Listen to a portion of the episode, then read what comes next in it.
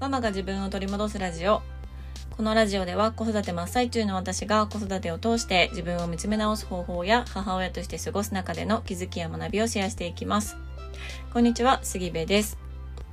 えー、今日はですねあの末っ子と一緒に玄関前のまあいろいろ草を抜いたりだとか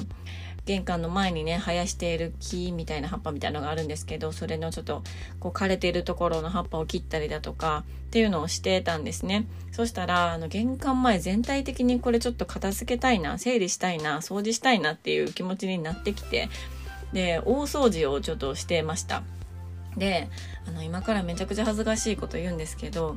我が家ねあのクリスマスツリーがまだあったんですよ。そう12月にねあの IKEA に本物のもみの木を買いに行きましてでもみの木ってめちゃくちゃこう葉っぱが落ちるから我が家は玄関前に置いてでそれに飾り付けをしてクリスマスの時はクリスマスツリーとして楽しんでたんですね。なんですけど今回の、まあ、今回っていうか、まあ、去年の12月の話ですけどに買ったクリスマスツリーは本来であれば IKEA に返却することができるんですけどちょっとこう買いに行ったタイミングが遅かったのでもうね返却ができないツリーだったんですね。なので、まあ、各自で処分をしないといけなくってでも処分をすると言っても、まあ、結構大きな木なのであのずっとね旦那さんにこれちょっとこう枝をね、切ってちっちゃくしてゴミ袋にまとめるなり、またこうバーベキューするときにその木をね、燃やすなりするから、あの木を切っといてってずっと言ってたんですけど、クリスマスが終わってからね、あの、一向に切ってくれる気配がない。そう。そして今はもう4月。もう春になりましたよって思っていてでずっとこうドライクリスマスツリーになっているので葉っぱがもうボロボロポロポロ落ちてそれが玄関にもねバラバラなって本当にそれを見るたびにあの嫌だったんですよ。うん、だから暖かくもなってきたしねちょっと駐車場でこのクリスマスツリーを切るかとなりましてあのノコギリでギコギコ切ってたわけなんですね。そしたらあの近所の小学生男子たちが集まってきまして、まあ、息子はいなかったんですけど息子の友達たちがね集まってきて俺にもやらせてみたいな感じになってもうお願いから怪我せんといてなってあの友達んち行って何してきたの？こぎりで怪我したとか言ったらもうお母さんびっくりするから絶対に怪我せんといてなって言いながらあの、まあ、子供たち何人かをね集めてノコギリで木を切ってもらってました。でその後みんなに掃除するのも手伝ってもらってそうもうほんまありがとうって言いながらこれ多分ね末っ子と2人だったら今日中には終わらんかもしれへんなって思っていたんですが枝も無事に、あのね、ノコギリで切ることができたし、掃除もみんなが手伝ってくれてすぐに終わって、本当に、あの良かったなと思ってます。すごくすっきりしました。そう何よりも私はねこの4月までクリスマスツリーを家の前に置いておくっていうのが本当にもう本当に嫌だったんですよ。そうやっとどうにかこうにかあのちょっと処分できそうでそうあの嬉しい気持ちでいっぱいです。はい。えー、そんなことでですね、今日のテーマなんですが、今日のテーマは仲間の大切さというテーマでお話をしようと思います。そのね、あの、玄関前の掃除をしたり木を切ったりするのも、まあ、きっと私と末っ子だけだったらそんなに早く終わらなかったし、あの、そこまで楽しいもんでもなかったと思うんですよ。危ないとかね、もうゴミいっぱい出るとか、もうそっち行ったらあかんとか言って二人でごちゃごちゃ言ってたと思うんですけど、今回はあの小学生男子新4年生男子たちがあのすごく頼もしくねあの我が家の木を切ってくれていたので、うん、すごく楽しかったしあのきっと子供たちもまあまあいい経験できたんじゃないかなって 思うし早く終わったし本当にいいこと尽くしだったんですよ。うん、やっぱりなんか仲間って大事やなってそう思ったんですね。一人ではできへんこともみんながいたらできるようなって、うん、思わされてました。でこれはねあの2月までやっていたママのオンラインコミュニティハローミーママというコミュニティの中でもすごくすごく感じていたことでで私はねあの一番最初にコミュニティをあの複数人でしたいって思ったきっかけっていうのは1対1ではなくて複数人のコミュニティにしたいって思ったのはやっぱりねいい意味で自分と人とをこう比べることでより自分のことが分かったりだとか自分では見えていなかった自分のあの性質だったり性格だったり、うん、いいところだったりっていうのを見つけることができるから他人を通して自分を見つめるあのことができる見つめ直すことができる自分を知ることができるっていうふうに思っていたので、うん、だからねやっぱりこの1対1の何かこう講義だったりセッションだったりっていうものではなくって複数人のコミュニティにしたいなっていうのは思ってたんですよね。うん、で結果あのメンバーが集まってきてくれまして5ヶ月ね一緒に過ごしたわけなんですけどももちろんそのいい意味であのみんながそれぞれね他のメンバーと自分を比べてあ私ってこんなことが得意やったんやなとか、うん、こんないいところがあったんやなっていう風にいい意味で自分と他の人を比べられたっていうメリットももちろんあったんですけどあのそれと同じぐらい大切というか私はそれ以上かもしれないなと思ったんですけどね。あのもう一つすごく大きなメリットがあってそれはあのオンラインなんだけど実際にこうね助けてって言ったら来てくれる距離にいるわけじゃないんだけどその仲間という存在がいるっていうこと、うん、その環境があるっていうことだけでものすごく安心してこう日々過ごせるなっていうことをすっごく感じたんですよね。うん、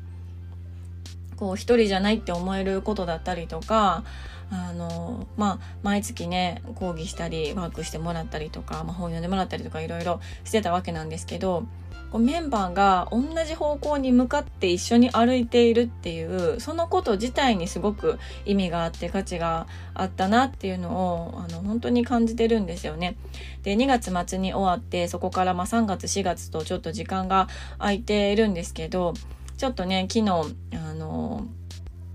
そろそろ春休みが終わってまたあの春休みお疲れ会しませんか？みたいな感じで皆さんにメッセージを送ったんですけど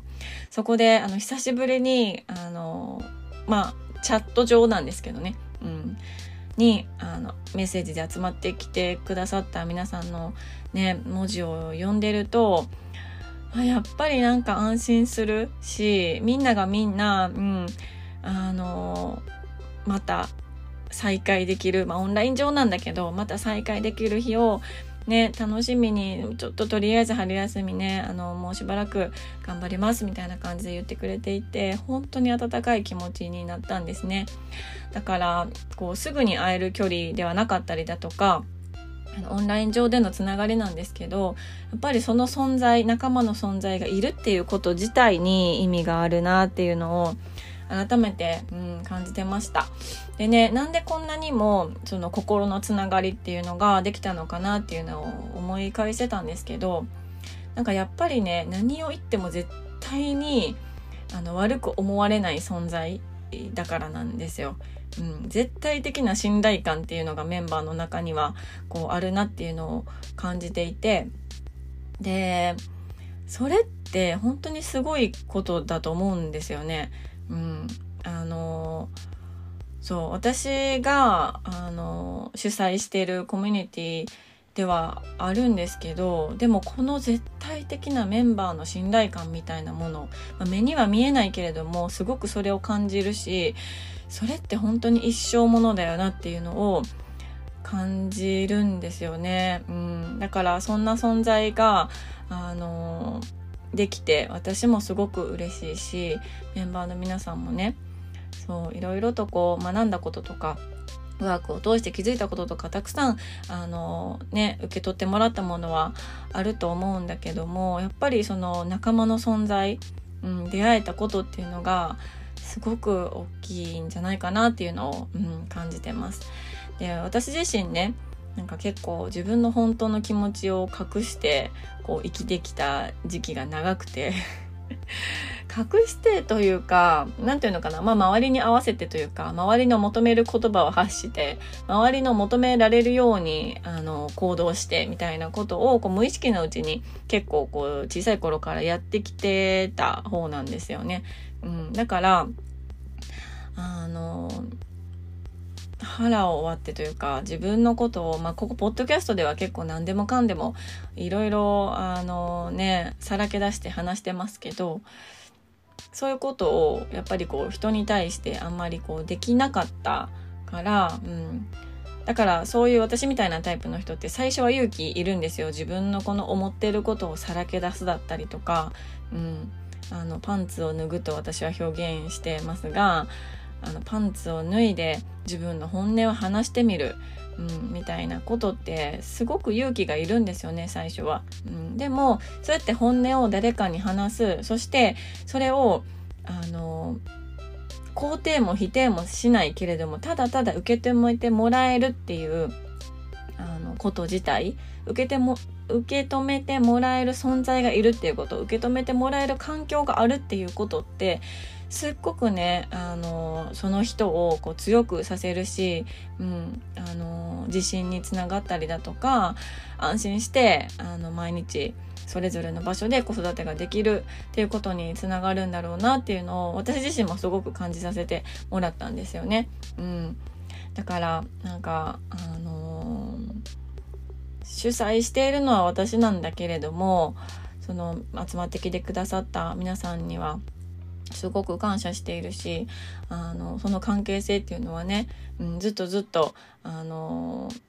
つながっていたい存在だなっていうのを思ってます。うん、で新しくもう近々あの